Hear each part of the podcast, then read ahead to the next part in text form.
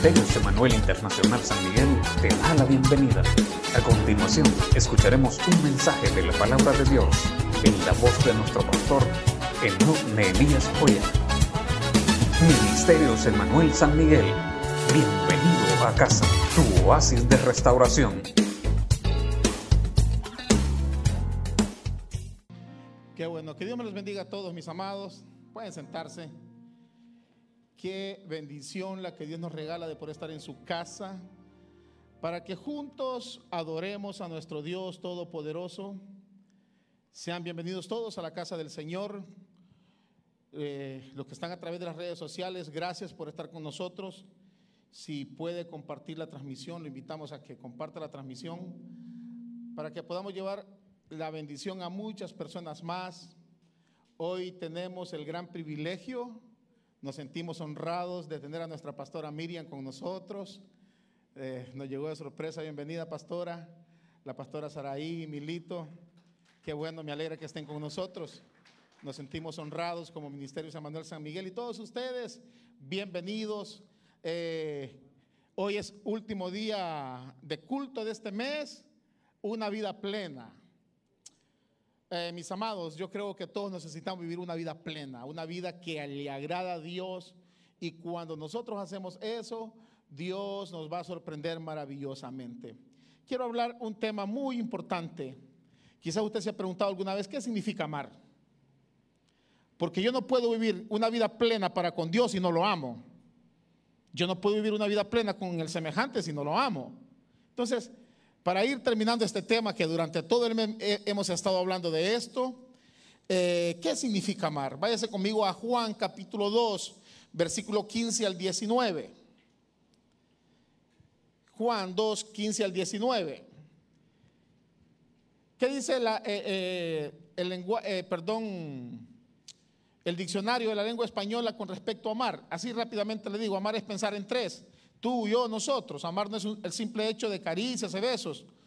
Amar es sentir en plenitud tu corazón, sentirlo lleno. Pero yo no quiero hablarles de eso. Quiero hablarles del amor en Cristo.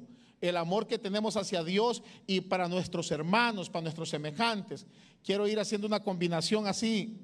Eh, lo que significa amar a Dios, lo que significa amar a mi hermano, lo que significa amar a, mi hermano, eh, el pastor con la relación con los miembros, los miembros con el pastor. De eso así vamos a ver rápidamente. Lo que hoy vamos a ver, mis amados, esta lectura de la palabra eh, es cuando uno de los discípulos amados de Jesús, estamos hablando de Pedro, era el círculo íntimo de Jesús. O sea, no era, le explico, habían 12 discípulos, eran los doce compañeros de Jesús, con los que andaba Jesús, comía, eh, dormía y todo. Pero dentro de los doce Jesús tenía tres. De esos tres estaba Pedro. Y Pedro le había dicho al Señor, le había dicho a Jesús, mira Jesús, te pueden dejar todos. Todos te pueden negar, le decía Pedro. Usted sabe eso, ¿verdad? Pero yo jamás te voy a negar, le decía. Jamás. O sea, le decía que había una lealtad de él hacia Jesús como nunca antes. ¿Y qué le dijo Jesús? Mira, Pedrito le dijo, antes que el gallo cante, le dijo, tú ya me has negado tres veces. Usted sabe esa historia, ¿verdad? Y fue así, hermanos. Fue así. Antes que el gallo cantase, Pedro ha negado a Jesús, el que le decía, todos te pueden dejar, pero yo no, le decía, todos te pueden negar, pero yo no, Jesús. Lo amaba Pedro a Jesús. Pero le dijo Jesús, Pedro, me vas a negar. Esto que vamos a leer, después que Jesús resucita y lo ve y le dice, le dije a Juan capítulo 21, versículo 15 al 19. Cuando terminaron de desayunar, le voy a leer en traducción lenguaje actual, Quizás usted va a leer en traducción Reina Valera, yo lo voy a leer en traducción lenguaje actual. Juan 21, 15 al 19. Cuando terminaron de desayunar, Jesús le preguntó a Pedro, Simón, hijo de Juan, ¿me amas más que estos? Él le respondió, sí Señor, tú sabes que te quiero. Jesús le dijo, entonces cuida de mis seguidores, pues son como cordero. Jesús volvió a preguntarle, Simón, hijo de Juan, ¿me amas? Pedro le contestó, sí, Señor, tú sabes que te quiero. Jesús le dijo, entonces cuida de mis seguidores, pues son como ovejas. Por tercera vez le dijo, Simón, hijo de Juan, ¿me quieres? Pedro se puso muy triste de que tres veces le había preguntado si lo quería. Entonces le contestó, Señor, tú lo sabes todo, tú sabes que te quiero. Jesús le dijo, cuida de mis ovejas. Cuando eras joven te vestías e ibas a donde querías, pero te aseguro que cuando seas viejo extenderás los brazos y otra persona te vestirá y te llevará donde no quieras ir. Jesús se refería a cómo iba a morir Pedro y cómo de esa manera iba a honrar a Dios. Después le dijo a Pedro, sígueme. Muy bien, miren qué importante esto. Le hace tres interrogantes. Si nosotros volvemos atrás de la historia, cuando Pedro le decía a Jesús que no lo iba a negar, que no lo iba a negar, pero vemos que lo ha negado tres veces. Alguien le preguntó, le dice, pero tú eres uno de los seguidores. Y él le dijo, no. Alguien más le dijo, pero tú hablas igual que ellos, tú eres uno de ellos. No. Alguien más le dijo, pero Pedro, si yo te vi con él. ¿Y qué dijo Pedro? No. Lo negó tres veces. Muy bien. ¿Qué pasa cuando lo niega tres veces? Jesús lo mira y como que le recalca lo que Jesús le había dicho, ¿verdad? ¿Y qué hizo Pedro? Lloró, ¿no es cierto? Se arrepintió. Pedro se arrepintió de haber negado al maestro. Miren qué importante es esto. Cuando Dios me daba esta palabra, hermanos, cuando Dios me daba esta palabra, ¿Qué está haciendo Jesús entonces cuando le está preguntando a Pedro tres veces si lo quiere? Alguien dice, lo está reconciliando. Pedro ya se arrepintió. Y de seguro que Jesús ya lo perdonó. Pero ¿qué está haciendo? Yo decía, bueno, ¿cómo se sintiera usted cuando usted ha traicionado a una persona? Cuando usted ha negado a una persona y usted va a platicar con esa persona. Y la persona con la que usted va a platicar, un ejemplo, hermana Yendi, yo sé que hermana Yendi no se me enoja. Por eso la tomo a ella. Un ejemplo, yo he hablado cosas de hermana Jenny, he traicionado su amistad, he negado, alguien me ha preguntado, eh, ¿verdad que una hermana Jenny va a la iglesia? No, no la conozco a esa señora. No, no, no sé quién es. La niego. Y de ahí yo voy a platicar con ella. Pero yo sé, espero me puede explicar, yo sé que ella sabe que yo la negué. ¿Cómo cree usted que me voy a sentir yo? ¿Ah? ¿Verdad que mal? Aunque yo me haya arrepentido, hermanos, aunque yo haya llorado, Pedro lloró amargamente. Pedro se arrepintió. Se arrepintió, ¿no es cierto? Pero Jesús ya lo perdonó. ¿Sabe qué está haciendo Jesús? Restituyéndolo. Ayudándolo. Animándolo, fortaleciéndolo. En otras palabras le está diciendo, mira Pedro, yo sé que cometiste un error, pero te voy a demostrar que yo te amo. Y Pedro le comienza a demostrar a Jesús que también lo ama. ¿Sabe por qué le digo esto? Porque cuando nosotros cometemos un error, cuando nosotros le fallamos a alguien, no solo es decir, no era, perdóname. Las cosas de Dios no se arreglan así, con un simple perdón.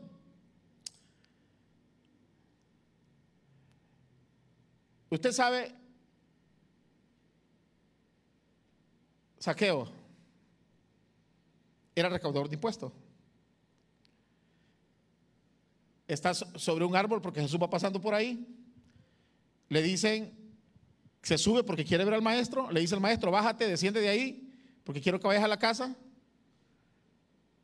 Llega a la casa, recibe a Cristo y le dice, he aquí, la mitad de mis bienes doy a los pobres. Y si en algo yo he defraudado a alguien, se lo devuelvo cuadruplicado. Vaya.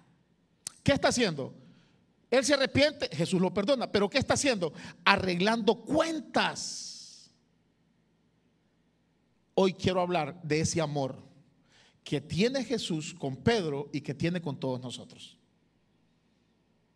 No es que, miren, me arrepiento, Jesús, me arrepiento. No, tenía que encontrarse Pedro con Jesús. Tenía que Jesús darle la confianza nuevamente a Pedrito.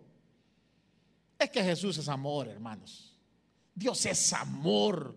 Miren, si yo hubiese sido Jesús, ¿qué cree usted que hubiera hecho con Pedro? ¿Ah? O si usted hubiese sido Jesús y Pedro lo negó, ese amigo íntimo, ese que se le recostaba en los pechos, ¿qué hubiese hecho? Si yo hubiese sido Jesús, yo le digo, Pedrito, vos no te me acerques, Pedrito.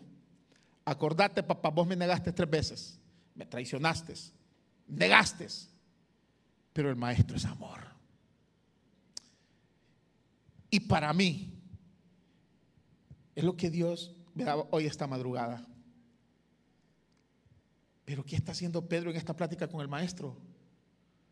Restituyéndolo, dándole confianza nuevamente, sanándolo. ¿Por qué? Porque ¿qué es amor? Amar significa restaurar. Diga conmigo restaurar. Nosotros pensamos que restaurar solo tiene que ver con lo espiritual. Les dije que Pedro se lloró, ¿no es cierto? Se arrepintió. ¿Cuándo se arrepintió? Cuando el maestro se lo quedó viendo. Ahí como que cayó en el 20 Pedro y va y llora y se arrepiente. Se restaura su vida espiritual. Pero hay una restauración que a Pedrito no le ha pasado. Y es una restauración emocional, hermanos. Eso es bien terrible. Nosotros como hermanos, como hijos de Dios, estamos llamados a ayudar al hermano a restaurarlo espiritualmente, pero también necesitamos ayudarlo a restaurarlo moralmente. Hermanos, cuando alguien le ha fallado a Dios, se restaura, se pone a cuentas con Dios y pasa. Pero Pedrito tenía pena con Jesús. Entonces había que restaurarlo moralmente. Es una labor de la iglesia, es una labor de nosotros los pastores. Ayudar al hermano a restaurarlo espiritualmente, pero también ayudarlo a restaurarlo moralmente.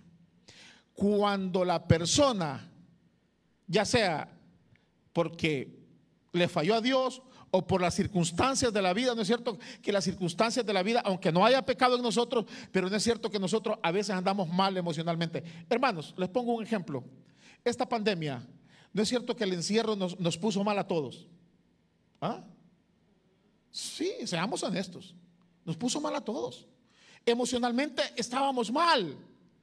¿Qué hicimos nosotros como pastores? Gloria a Dios porque Dios nos dio, fortaleza a nosotros. Gloria a Dios por nuestra familia que nos aguantaron. Porque gracias a Dios, pastores. Miren, yo creo que todos los pastores teníamos momentos de, ¿qué le digo? De, así como de cólera. Y no estábamos encerrados también, pues. Pero había que estar dando una palabra. Había que estar restaurando espiritualmente a la gente, moralmente. Entonces, Amar significa restaurar. Diga conmigo, restaurar. Cuando yo amo a alguien, yo lo restauro. Del problema que tenga, yo lo ayudo a salir de ahí. ¿Quién tenía el problema, Jesús o Pedro? Pedro. Entonces, ¿qué hace el maestro? Le ayuda. Y nosotros somos discípulos de Jesús.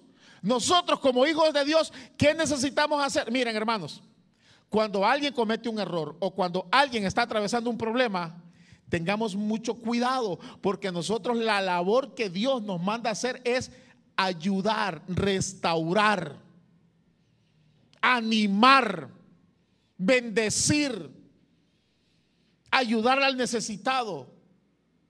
Entonces, amar, en primer lugar, significa restaurar.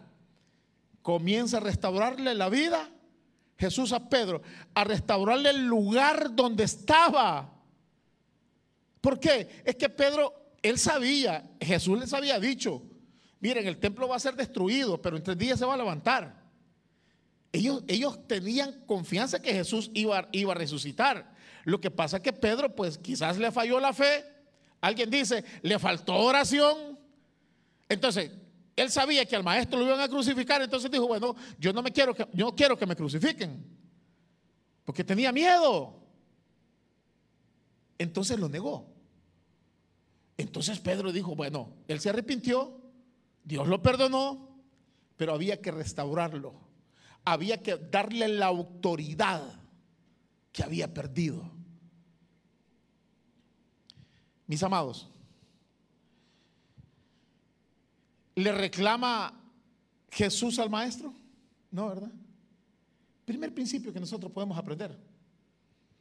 No va a encararlo, no va a reclamarle decirle, vamos a ver, Pedro, ¿cómo es que vos decías que no me ibas a negar, Pedro? Pero ¿por qué me negaste? No, lo hace con amor. Y lo levanta, lo restaura, lo anima. Pidámosle a Dios, mis amados, que Dios nos ayude a nosotros como hijos de Dios a ayudar a restaurar, a animar, a bendecir al hermano. Aquel que está atravesando momentos difíciles, momentos duros. Esa persona que ha tenido que despedir un ser querido, nosotros necesitamos ayudarlo, levantarlo, apoyarlo. Hoy, este día, estaba viendo la transmisión mientras estaba en la oficina de la esposa de un pastor de esta ciudad de San Miguel, que por cierto nuestra hermana Jenny nos pidió oración el domingo. Y decía el muchacho que estaba transmitiendo, si usted está en esta transmisión, ponga un mensaje de ánimo. Quizás la familia hoy no lo está viendo, pero va a haber tiempo que van a leer. Yo conozco al pastor. Hemos frecuentado en reuniones aquí en la ciudad. Puse una palabra. En determinado momento el pastor va a leer esas palabras, que no le puse solo yo, le pusieron miles. Qué terrible ver a la congregación llorar. Pero me gustó la actitud de esa persona que dice, pongan un mensaje. Ah, dije yo, para animar para bendecir y restaurar. Es que el que ama restaura. Hermanos, usted como padre, un hijo le falló a Dios, su hijo le falló a Dios, le pidió perdón. ¿Sabe quiénes no lo perdonamos muchas veces? Somos nosotros los padres y lo encaramos el error, le encaramos el problema. Y acordate, acordate lo que hiciste, acordate esto, acordate lo otro. Nosotros no hemos aprendido a perdonar, a restaurar. Muchas veces en las iglesias no hemos aprendido eso. Que Dios nos ayude, hermanos. Que Dios nos ayude. Porque Jesús le dice, Pedro, ¿me amas? Le dice. Va a platicar con Pedro. Miren, lo lleva no para encararlo, no para regañarlo, no, no, va para restaurarlo. Qué bonita actitud la del maestro. Qué bonita actitud, hermanos. Que nosotros llegamos, lleguemos a ese nivel. Amar es servir. ¿Sabe por qué los esposos se sirven entre ellos? Porque se aman. ¿Sabe por qué uno le sirve a los hijos? Porque los ama el pastor que ama a la congregación le sirve. Le sirve porque amar es servir. Volvemos a Jesús. Dijo, aprendan de mí, que soy manso y humilde de corazón. Solo alguien que sea manso y humilde de corazón hace lo que Jesús vino a hacer a la tierra. ¿A qué vino? ¿A servir o a ser servido? vino a servir. Entonces, le dice a, Pedro, ah, bueno, ¿me amas? Pedro le contesta dos veces, sí te amo. La tercera vez le dice, Señor, tú sabes que yo te amo. Tú lo sabes todo y tú sabes que yo te amo. Ya no me estés reclamando tanto. Ya, ya, ya, ya no me preguntes más, maestro. Pero ¿sabe qué? Como Jesús sabe que Pedro lo ama, entonces lo pone a servir. Yo no puedo, oiga bien esta palabra, yo no puedo decir que amo a Jesús si yo no sirvo en su obra. Yo no puedo, hermanos. Yo no puedo decir, "Ah, no, es que yo amo al maestro, yo amo esa obra, yo amo a Jesús. Pero ¿qué estoy haciendo en la iglesia? ¿Qué estoy sirviendo? ¿De qué estoy sirviendo? ¿En qué ministerio estoy ahora mismo? Miren, le preguntó tres veces. Le dice, Pedro, ¿me amas? Él le dijo, sí, Señor, tú sabes que yo te quiero, le dijo. Que le dijo, apacienta mis corderos. ¿A qué se refiere aquí? Le dice, apacienta a los nuevos convertidos. A los que recién llegan a la iglesia, apaciéntalos. Ah, lo está restituyendo. Lo está levantando. Le está diciendo, habías perdido esa, esa autoridad, yo te la estoy dando ahora nuevamente. Le pregunta por segunda vez y le dice, Pedro, pero de verdad me amas. Y le dice, sí, Señor, te amo. ¿Quién le dice? Apacienta mis ovejas. Primero le dice, apacienta mis corderos. Después le dice, apacienta mis ovejas. Ah, hermanos, ¿a qué se refiere? No solo a los recién llegados, a los recién convertidos. Aquí ya lo pone en otro nivel de autoridad y le dice, apacienta mis ovejas a los que ya tienen días de estar ahí. A esos, apaciéntalos. A esos, bendícelos. Otro nivel. Otro nivel. Le está restaurando. Y ahí le dice, la tercera vez, ¿qué le dice? Pastorea mis ovejas. ¿Quién es la oveja? Es el rebaño de Dios, lo que Él más ama. ¿Por qué vino Jesús a morir en la tierra? Por usted y por mí. O sea, lo que más ama a Dios es la iglesia, sus ovejas, somos nosotros pues. Y le dice a Pedro, ah, entonces ahora le dice, pastorea mis ovejas. No solo apacienta, pastorealas. Está con ellas, bendícelas, restauralas, ámalas. Ahí Pedro, hermanos, yo me imagino, oiga bien esto, yo me imagino que Pedro se quitó una carga de encima, un peso de encima, algo que a él lo estaba atormentando, atribulando. Porque muchas veces estamos en la iglesia y tenemos un peso, un sentimiento de culpa.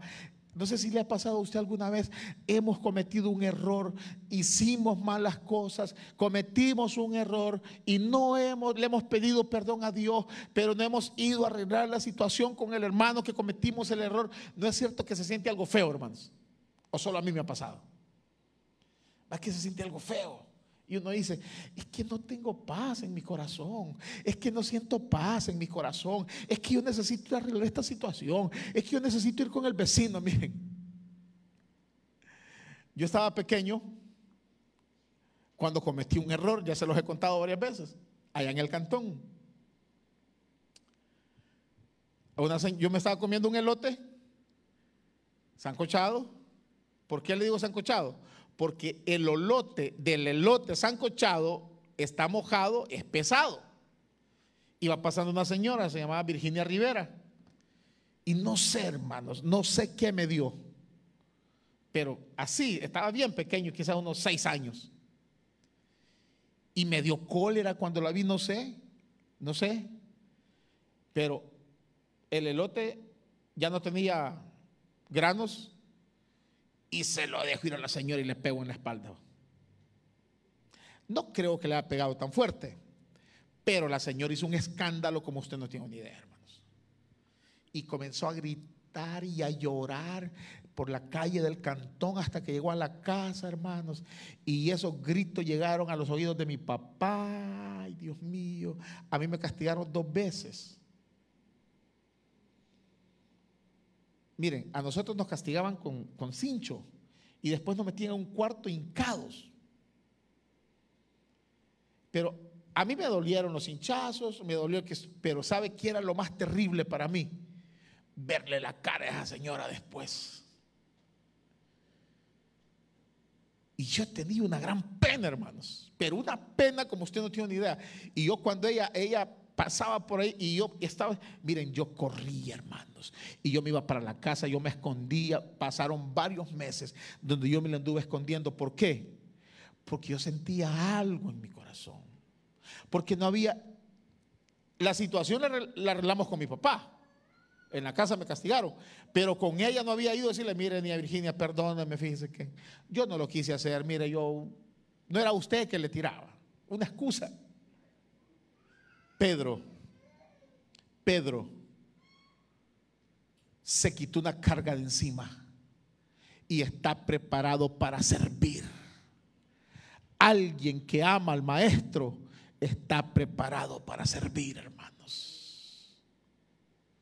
Yo no puedo decir que amo al maestro si yo no le estoy sirviendo. Le da tres indicaciones al maestro. El Señor le estaba diciendo, Pedro, si de verdad me amas, cuida de mi rebaño, si de verdad me amas, ponte a servir. Yo no puedo decir que amo al Señor y no sirvo en su obra. Mis amados, no puedo. Enseñémosle a nuestros hijos a servir, a trabajar en la obra del Señor. No importa la edad que tengan, no importa si habrá algo que yo le agradezco a mi mamá, es que nos enseñó a trabajar en la iglesia, hermanos. Nos enseñó a hacer cualquier cosa en la iglesia a trabajar cuando se construían las iglesias, cuando se construían los templos, nosotros trabajábamos, jalábamos agua, jalábamos arena, hacíamos esto, hacíamos lo otro, trabajar en la obra, porque yo no puedo decir que amo a alguien si no le sirvo. Yo no le puedo decir a Luisito, Luisito, mira, te aprecio, Luisito, te amo. Y cuando él necesita un favor mío, yo no estoy dispuesto a hacérselo. Aunque lo pueda hacer, no estoy dispuesto a hacérselo. No, lo amo. Lo mismo es con el maestro, lo mismo es con Dios. Lo mismo es con Dios, hermanos. Si nosotros amamos a Dios, vamos a servir. Le dije, nos vamos a levantar, vamos a restaurarnos, vamos a servir. ¿Qué más pasa? Amar significa sacrificio. Si yo le digo a alguien, mira, yo te amo, le estoy diciendo, yo me sacrifico por vos. Miremoslo desde el punto de vista terrenal primero. ¿No es cierto que uno se sacrifica por los hijos? ¿Mm? ¿Por qué? Porque los ama. Y no es cierto que muchas veces los hijos se sacrifican por uno. ¿Por qué? Porque nos aman. Lo mismo tiene que ser en la iglesia. ¿Qué tan dispuesto estoy yo a sacrificar por mi hermano? Por ese que yo le he dicho, te amo, te aprecio, te respeto. ¿Estoy dispuesto a sacrificar algo? ¿Estoy dispuesto? Si no estoy dispuesto, significa que no lo amo. Mis amados, cuando uno ama a alguien, no es cierto que se nota. ¿Ah? Se nota. Se nota. ¿Por qué? Si yo amo a alguien, lo que le voy a regalar no es lo que a mí no me gusta o lo que a mí me sobra. ¿Verdad que no? No, te, lo voy a regalar. Imagínense que yo diga, bueno, yo amo a mi esposa. Voy a pasar por el mercado, la ruta mía es ahí por el mercado. Voy a ver si miro alguna rosa de esas que ya botaron ahí, la voy a recoger y se la voy a llevar. No me costó nada, solo la recogí de la basura y se la llevé. ¿Usted cree que la amo? ¿Verdad que no? Habemos creyentes así, hermanos. Que decimos que amamos a alguien y no nos sacrificamos nada por ese alguien. Decimos que amamos a Dios y tampoco sacrificamos nada por Dios. Perdonen que ya se lo dije, pero es cierto. ¿Por qué no sacrificamos nada por Dios? Porque no nos importa la hora del culto. Yo bendigo a nuestra pastora que está hoy con nosotros, me dice, pastora, le dije, nos sorprende con su visita, me dice, andamos en San Miguel, pastor, y decidimos estar con ustedes porque no llegamos a tiempo a Santa Rosa. Ah, ¿qué significa eso? Que yo me sacrifico por amor a Dios. ¿Qué sacrificio estoy haciendo yo ahora mismo por Dios? ¿Cuánto me estoy sacrificando por Dios?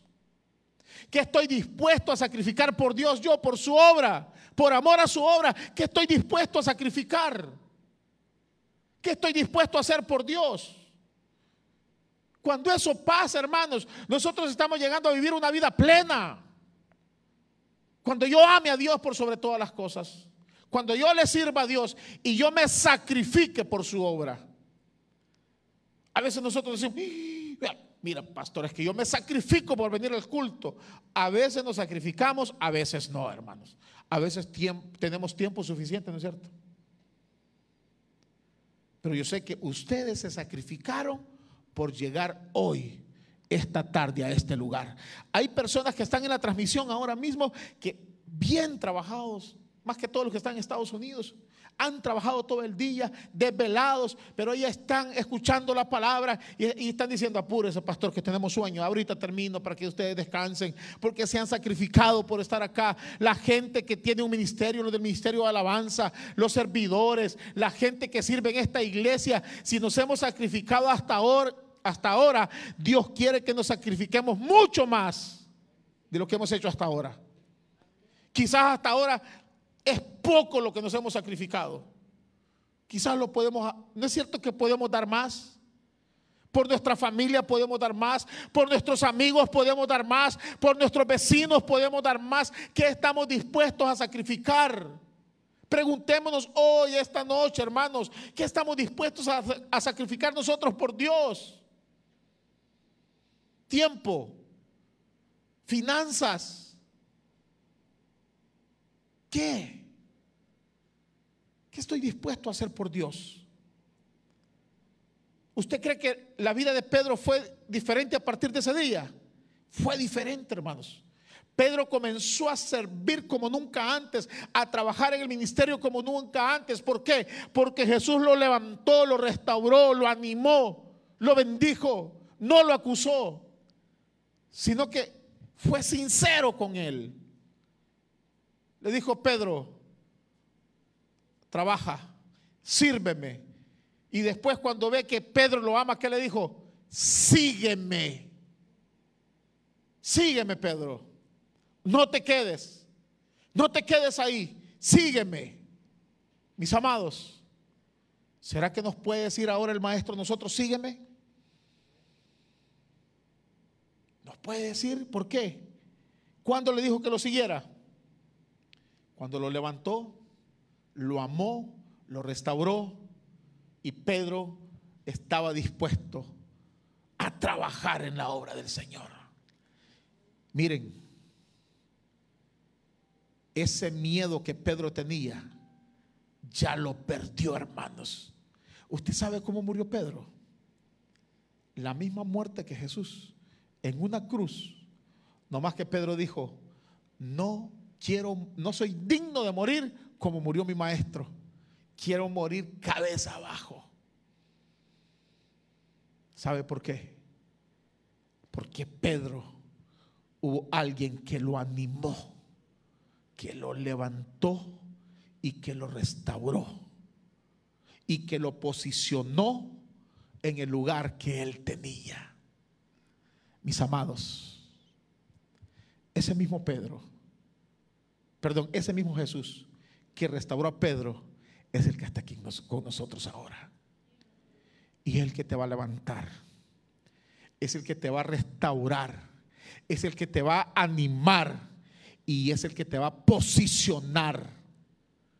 Y te dice ahora, no te desanimes. No te desanimes. Sírveme. Sígueme. Te doy autoridad te pongo sobre muchos.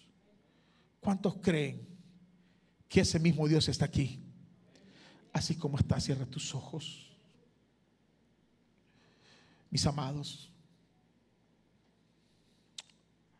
no es lo que la gente dice, es lo que Dios dice. Me imagino que Pedro recibió muchas críticas, muchas burlas Quizás nadie daba nada por Pedro, pero Jesús no le importó que lo había negado. Jesús lo había perdonado y lo restauró lo levantó y lo posicionó. Ahora Dios te levanta, Dios te restaura y Dios te posiciona. Oh Padre de la Gloria. Creo Dios que tú eres el Rey de Reyes y Señor de Señores. Si este mensaje ha sido de bendición para ti y sientes la necesidad de entregarle tu vida a Jesucristo, repite la siguiente oración. Señor Jesucristo, te recibo hoy como mi único y suficiente Salvador personal. Perdona todos mis pecados y escribe mi nombre en el libro de la vida. Gracias por mi salvación. Amén. Si has recibido a Jesucristo hoy, te invitamos a que te congregues con nosotros. Estamos ubicados sobre calle Elizabeth, Polígono B, número 5, Colonia Jardines del Volcán, San Miguel. Síguenos en nuestras redes sociales como Ministerios Emanuel San Miguel. Te esperamos.